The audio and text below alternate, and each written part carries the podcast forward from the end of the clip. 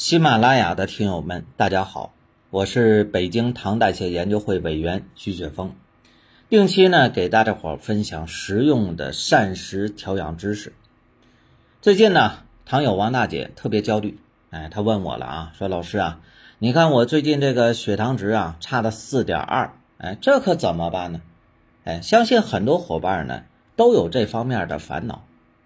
那么我们说这个血糖波动多少是正常的。哎，血糖波动的原因是什么呢？我们该如何处理血糖波动？哎，今天呢，我们就来聊聊关于血糖波动的这些事儿。哎，首先呢，呃，我先问问大家啊，我们觉得说王大姐这个血糖波动数值啊正常吗？哎，想要找到这个问题的正确答案呢，就要先了解两个数值，哎，二点二和四点四。我们先来看第一个数啊，二点二，它指的是餐后血糖波动的幅度要小于二点二。哎，这个数值怎么计算呢？哎，就是一天内啊三次餐后两小时与餐前血糖值之差的平均值。哎，具体点说呢，就是呃先记录好早中晚三餐的餐后两小时血糖值和对应的餐前血糖值的差。然后呢，把这三个数值相加求和之后除以三，哎，得出的数值啊，就是餐后血糖波动值了。那么这个数值呢，如果说小于二点二，哎，那就说明血糖波动在正常范围之内。哎，再来看看第二个数值四点四啊，它指的是最大血糖波动幅度不能超过四点四。哎，那怎么算呢？哎，就是测一天之内最大和最小血糖值的差。哎，在血糖自我监测当中啊，我们会进行七次血糖呃监测啊，分别是同一天内的晨起的空腹血糖、三餐的餐后的两小时血糖、午餐晚餐的餐前血糖和睡前血糖这七个数值。那么在这七个数值当中呢？血糖最大值和最小值的差不能超过四点四，那就是正常的。哎，了解完这两个数值，我们回头再来看王大姐的血糖波动值。哎，经过我仔细的询问呢，我发现了啊，王大姐的血糖波动值啊，是我们说的第二种，哎，就是一天内最大和最小的血糖值的差。哎，所以她这个血糖波动啊，四点二没超标。哎，我也是给他做了详细的解释。哎，王大姐这一听啊，哎，一颗提到嗓子眼的心，这终于也就放下了。伙伴们，哎，咱们在遇到血糖问题的时候啊，先不要自己吓唬自己，一定要多学习专业的知识啊，知己知彼才能百战百胜，对吧？像这个血糖波动数值的问题呢，大家记住啊，餐后、餐前血糖波动值不要超过二点二。哎，日间最大血糖波动不要超过四点四，在正常范围内的波动就不用担心了啊。如果已经是超出了二点二和四点四这两个数值，那真是要重视起来。哎，因为呢，血糖波动大可能会引起酮症酸中毒和低血糖等症状。当然啊，让大家伙重视起来呢，不是让你着急上火，不是让你吃不下饭、睡不着觉啊，这样瞎担心是没有用的，解决不了问题，反而呢会让血糖波动值更大。那我们应该怎么办呢？哎，首先就是要稳定心态，哎，再对照呢，我接下来给大家伙总结的八个原因自查，哎，找到原因了，对症解决不就可以了吗？那接下来呢？哎，我们就来听听哪些情况会造成血糖波动啊偏大啊？一共是有八种，大家呢要注意听。第一个啊，查血糖的环境啊，也就是检测环境啊。很多伙伴呢会发现自己在家测的数值和在医院里边测的数值它不太一样，是吧？其实呢，这就是属于检测环境的影响。毕竟啊。医院里边的检测设备要比在家里边的专业一些，哎，所以呢会导致数据上出现一些偏差。此外呢，你像什么天气呀、季节呀、出差旅行啊，哎，一些外部环境的突然改变，都会影响到血糖数值的变化。哎，你像这种情况呢，只要波动不是特别大，大家伙就不用太过于担心。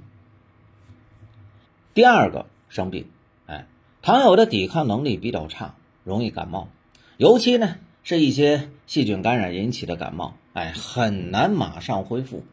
为了抵抗病毒，这时身体呢会分泌出比较多的应激的激素，哎，导致呢血糖的上升。三、饮食不节，哎，凡事都有度啊，尤其是糖友在饮食上一定要注意控制好量，哎，吃多呀吃少啊都不行。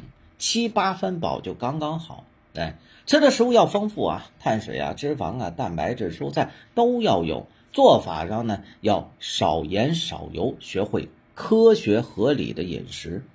四，大量饮酒，哎，经常喝酒对糖友是有百害而无一利的，哎，酒精伤肝呐，导致呢肝糖原的储备下降，从而引发低血糖，或者说呢，由于糖代谢障碍引起高血糖的发生。哎，所以还是那句老话啊，送给大家：珍爱生命，远离酒精。第五，睡眠不好。哎，研究表明啊，连续三个晚上睡觉睡不好的话呢，血糖数值就会上升百分之二十三。所以睡眠不好也是血糖波动和空腹数值上升的重要原因。如果说你晚上睡眠也有问题的话，哎，可以从五个方面进行改善。一个，每天晚上早点睡啊，十点前咱就睡觉。第二个啊，睡觉之前呢，听点舒缓的、柔和的音乐。哎，第三个呢，午睡不要超过一个小时。哎，第四个啊，睡前两到三个小时不要再吃东西了。第五个，哎，卧室的温度尽量把它控制在十六到二十一度是比较适合睡觉的温度。哎，那再接下来第六个啊，不运动或者运动过量。运动本身是一个。能量消耗的过程啊，运动呢可以促进肌糖原的分解以及外周组织对于葡萄糖的利用。运动呢还有利于降低体重，改善胰岛素抵抗。因此呢，糖友每天要坚持运动啊。但是啊，运动呢半个小时，那么运动到呢我们身体微微出汗，哎，其实这样就可以了。切记不要运动过量，会引发低血糖的。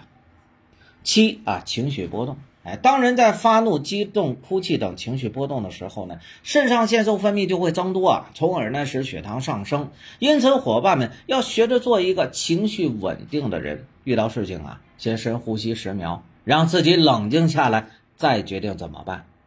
啊，第八个黎明现象。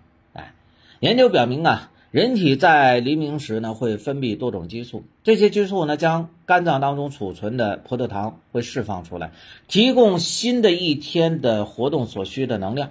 而这些激素呢，会降低人体对胰岛素的反应，这一情况呢，将会导致血糖水平在早晨四点到八点之间显著上升。我们将这种情况也称之为叫黎明现象。黎明现象啊，如果频繁的发生的话，伙伴们可以减少晚餐的主食的食用量。哎，晚餐后呢，我们再做做散步啊、慢跑这些平和舒缓的有氧运动。哎，保持规律的作息，确保呢睡眠时间的充足，保障睡眠的质量，这些对缓解黎明现象都非常有帮助。好了啊，这八个原因分析完了，大家伙呢一定要记住两个数值。哎，餐后、餐前血糖波动不要超过二点二，日间最大血糖波动不要超过四点四。如果数值要是超标了呢，那就是对照我给出的这八个原因找到根源，哎，及时的做出调整。关于血糖波动啊，就给大家伙咱们分享到这儿啊。如果还有疑问或者其他的控糖问题的话，也可以加我的微信幺五八四四五七九零六二。幺五八四四五七九零六二，我会尽全力来解决你的困扰。好了，咱们下期再见吧。